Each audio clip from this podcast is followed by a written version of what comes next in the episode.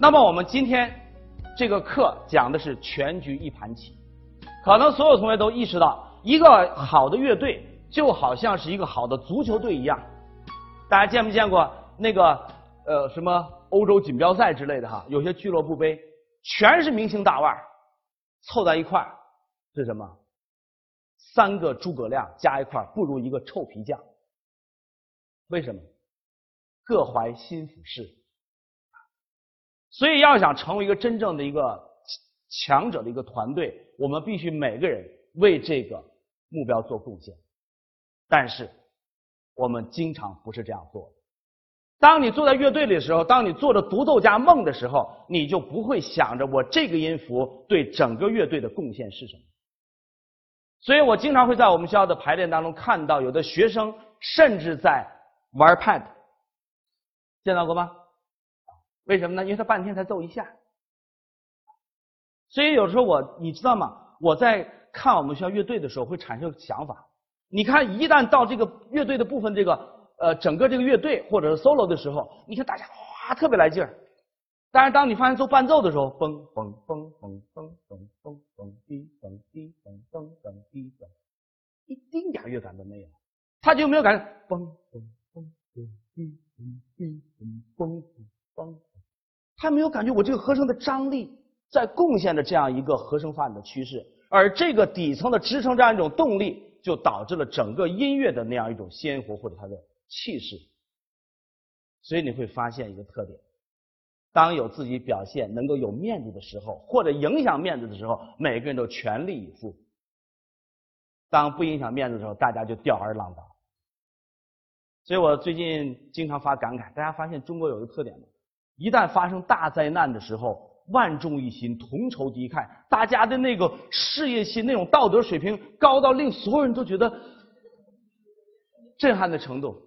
但是，一变成日常常态的时候，你会发现随地吐痰、乱扔垃圾、打打架、什么加塞儿，什么时候干得出来？为什么？这个情境和面子没关。所以你会发现。一个人上车主动让座和上车给人抢座会是一个人，为什么主动让座呢？因为这个人和他交往的时候有用，有面子。为什么会抢座呢？因为那个人不属于我这个圈子的。我不想展开今天这个话题，但是我想告诉大家，你现在发现你们乐团合奏水平不行的根本原因，在于我们大家缺少共同的价值观。那么我们上个星期呢讲结构，显然音乐是最复杂的，需要合奏的一个行业。要想在这样的复杂的音乐作品当中，整个音乐结构完整，势必要求每一个人把自己投入到集体当中去。那么我们回顾一下我们上个星期讲的内容，我们说结构严谨，还体现在音乐是一个整体。因此，每一个细节都要为整体服务，每一个人都要为群体做出贡献，每一个音符都是整个音乐作品成败的关键。如果大家能够想象，在临门一脚的时候，有的人还心怀鬼胎，想着自己晚上要去参加比赛，这脚能进去吗？你们知道吗？你们从事了一个世界上最最复杂的行业。那就是这个行业挑战人的极限能力，你稍微有一点点走神儿，你就会达不到那个目标。大家都知道，我们走路走在这个马路上的时候，你怎么晃无所谓；走在平衡木的时候就得小心。但是你要走到钢丝绳上的时候，你必须全力以赴，对吗？我们在座正是选择了这样一个精密的职业。那么在这里面，不仅要求大家常年积累的训练，还希望你们每一个人。拥有把自己融在集体当中的这种价值观，这种人生观。布拉姆斯第一钢琴三重奏。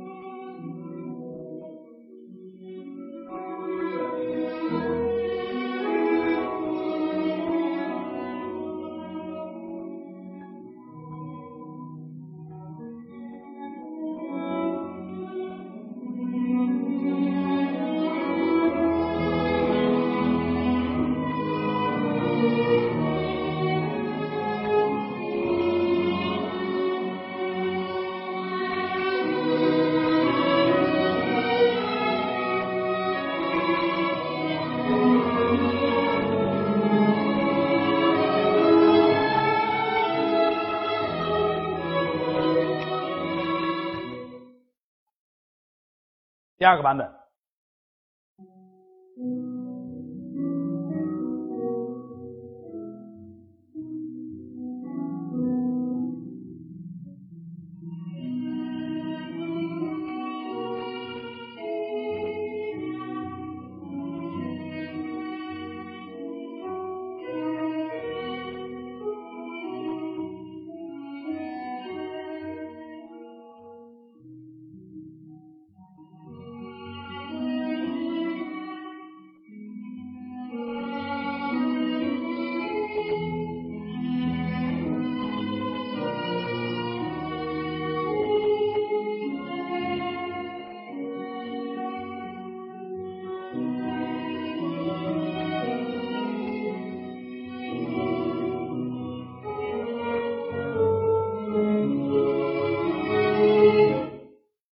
好听吗？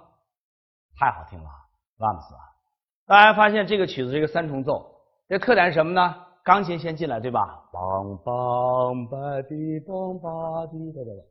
然后呢，大提琴进来，对吗？然后是三件同时进来，是这样的吧？OK。现在呢，我想请大家再听一遍这个作品啊。那么我要请所有的同学，请大家注意哈，这个时候，我希望请大家意识到这个问题。三件乐器同时进来的时候，其实是这个乐在这一部分的高潮，对不对？那么这个曲子从钢琴进来，大提琴进来，最后小提琴进来，一层一层一层要走到这个地方。那么现在呢，我想请在座仔仔细细的分析一下旋律的起伏。OK，注意。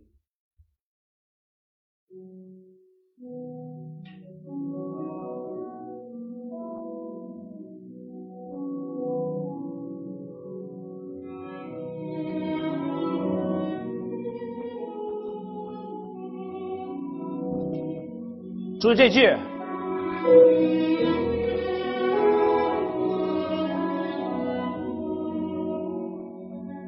开始爬坡，再上，再上，注意，注意钢琴。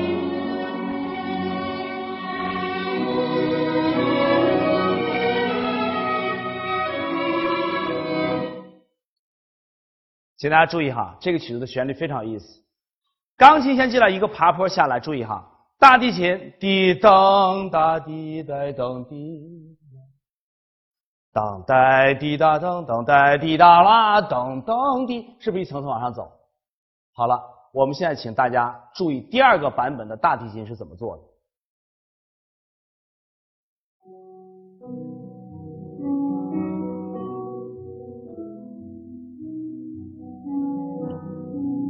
对，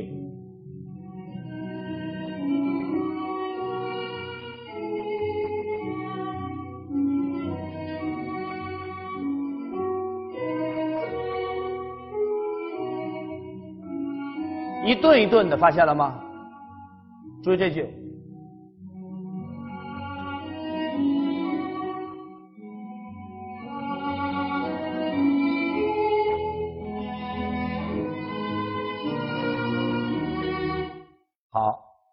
我们现在请大家注意哈，第一个版本呢是大提琴是王健，非常喜欢的大提琴家。请大家仔仔细细分析一下王健的分句，这个曲子的分句非常有意思。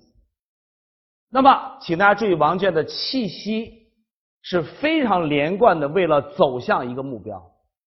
而 Starker 非常著名的大提琴家，绝对顶级大腕，纽爱乐当年的大提琴首席好像是 Starker。斯达克本来我感觉他是特别硬的一个人，所有作品都很硬。但是这个作品你会发现，他的每一个音的音头都是一顿一顿的，噔呆滴答噔噔呆滴答啦。注意哈，那么整个这个过程当中没有一种往上涌动、往上冲的感觉。好，请大家这次再一次注意王健的主题出现，大提琴进来以后怎么奏？注意啊。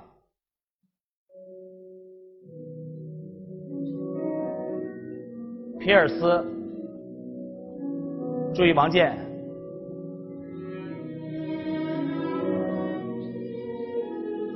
线条非常长。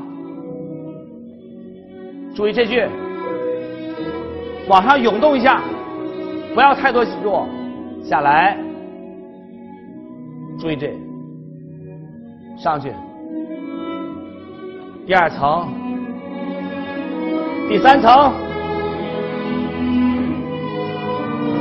撑住，注意小婷怎么进来。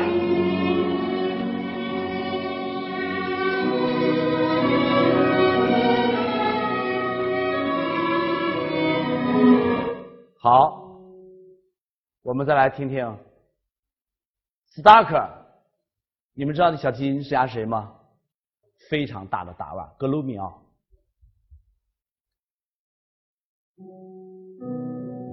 现在我请大家注意斯特拉克大提琴在中间这段对后面有多少贡献？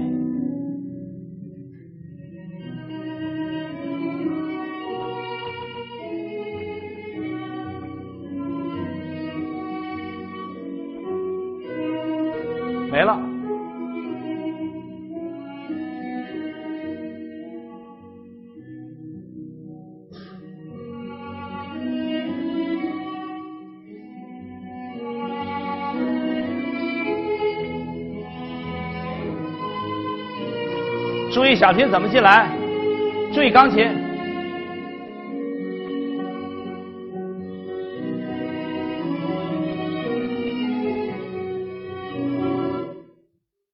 明白我要说什么吗？在这样一个整个音乐的特别明显的，我觉得这曲子有那种气势磅礴、那种涌动感、那种绵延的律动，一浪一浪，最后推出三重奏，旗子这个同时出现的时候，每一个人都应该想到，我当下这一个环节对那个效果，我应该做出怎样的贡献？但是我个人认为，Starker。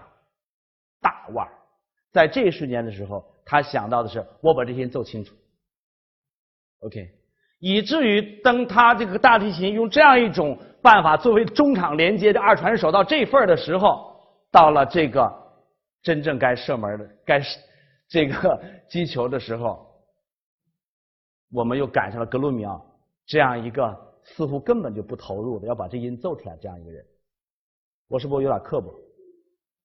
有点刻薄吗？OK，不刻薄是吧？你要允许我刻薄。我已经给你们打过预防针了。周老师在听乐的时候非常率性的。斯达克、格鲁米奥、格鲁米奥太棒，你听他拉莫扎特太棒，啊！但是格鲁米奥的这个作品让我觉得他没有体验整个音乐那样一种雄浑的气势。我终于找到一个词，我觉得这个曲子特别雄浑。好，现在我要请在座再听一下。皮尔斯、王健和杜梅的这个版本，这回我希望你们所有人都有一个共同的目标，我们大家同仇敌忾，把这样一个深沉的东西、雄浑的东西变成一个宏大而豪放的东西，好吗？好，开始。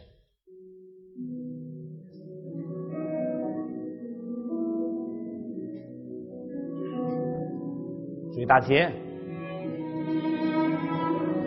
没有一点漏气儿，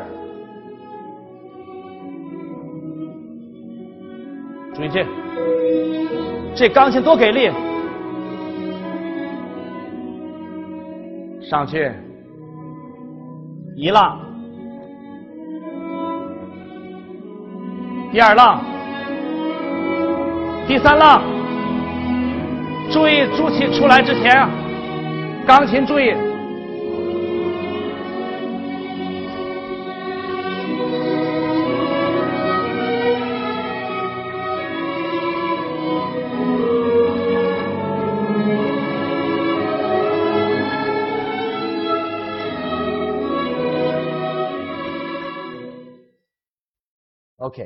再听另外三个大腕 s y b o o k Starker、Gloomio。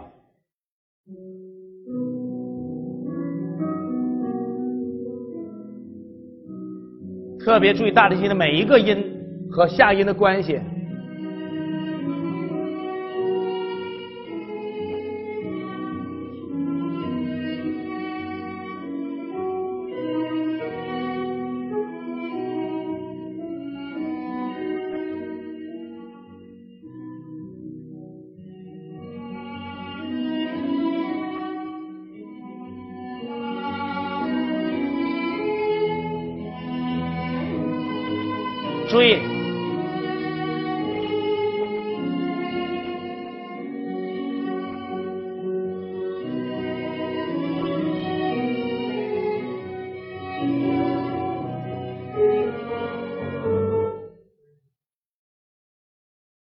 你们知道吗？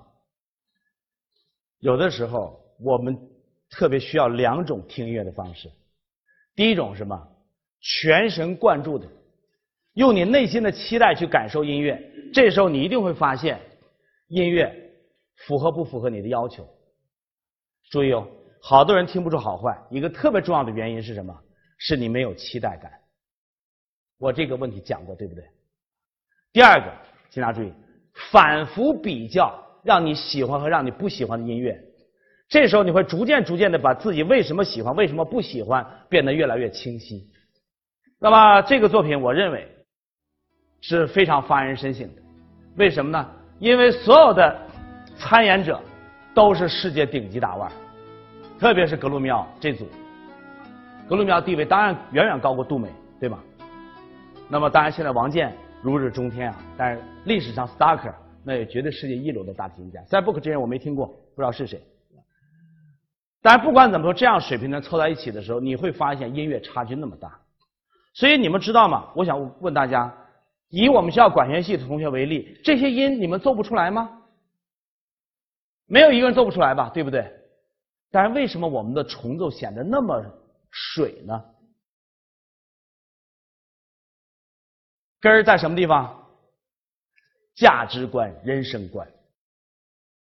所以我想通过今天这个课，使大家能够产生这样一种强烈的一个概念。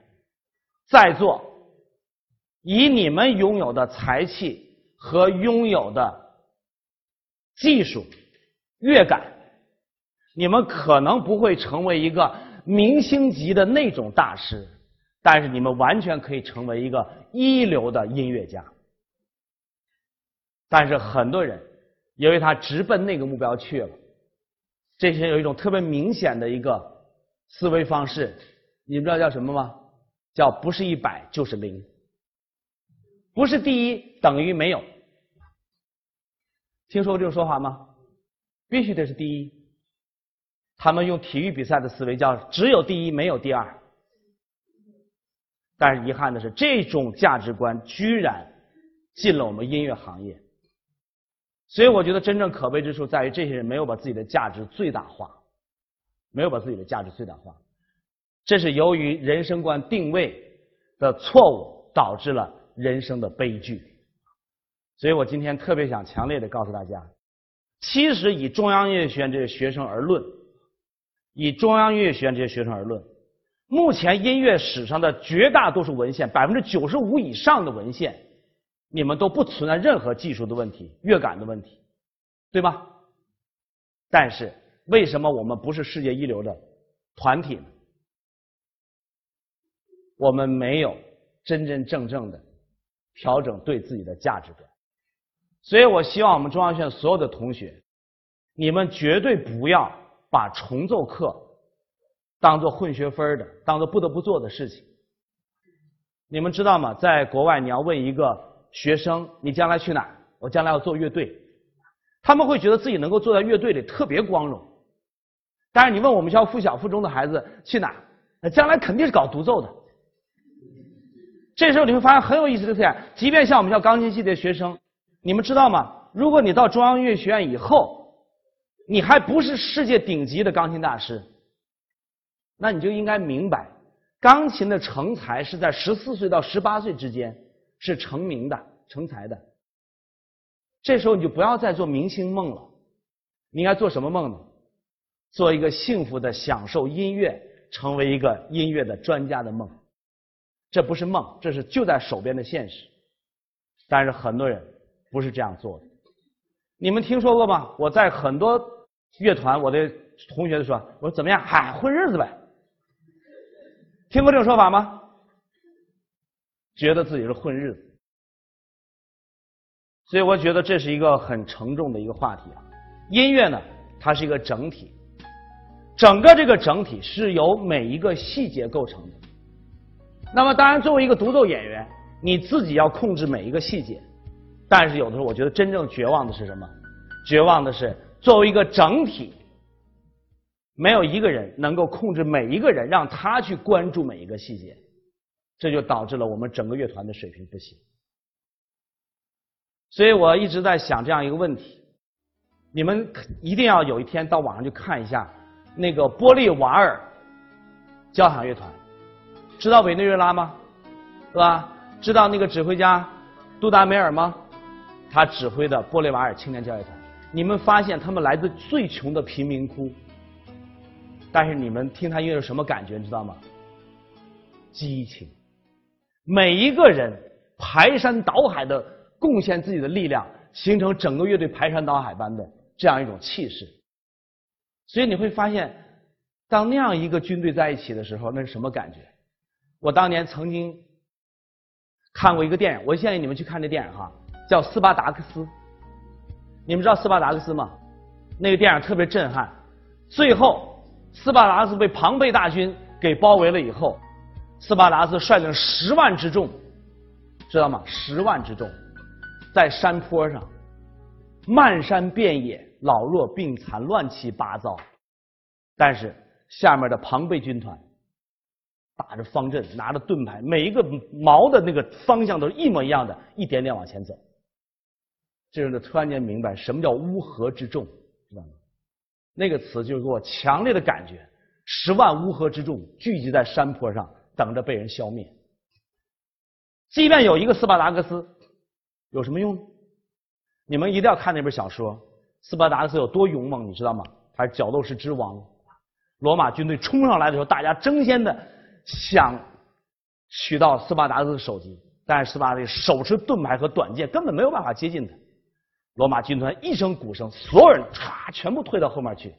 再一声鼓声，几百支头枪过来，斯巴达手持盾牌和短剑拨打头枪，一支头枪扎在他腿上。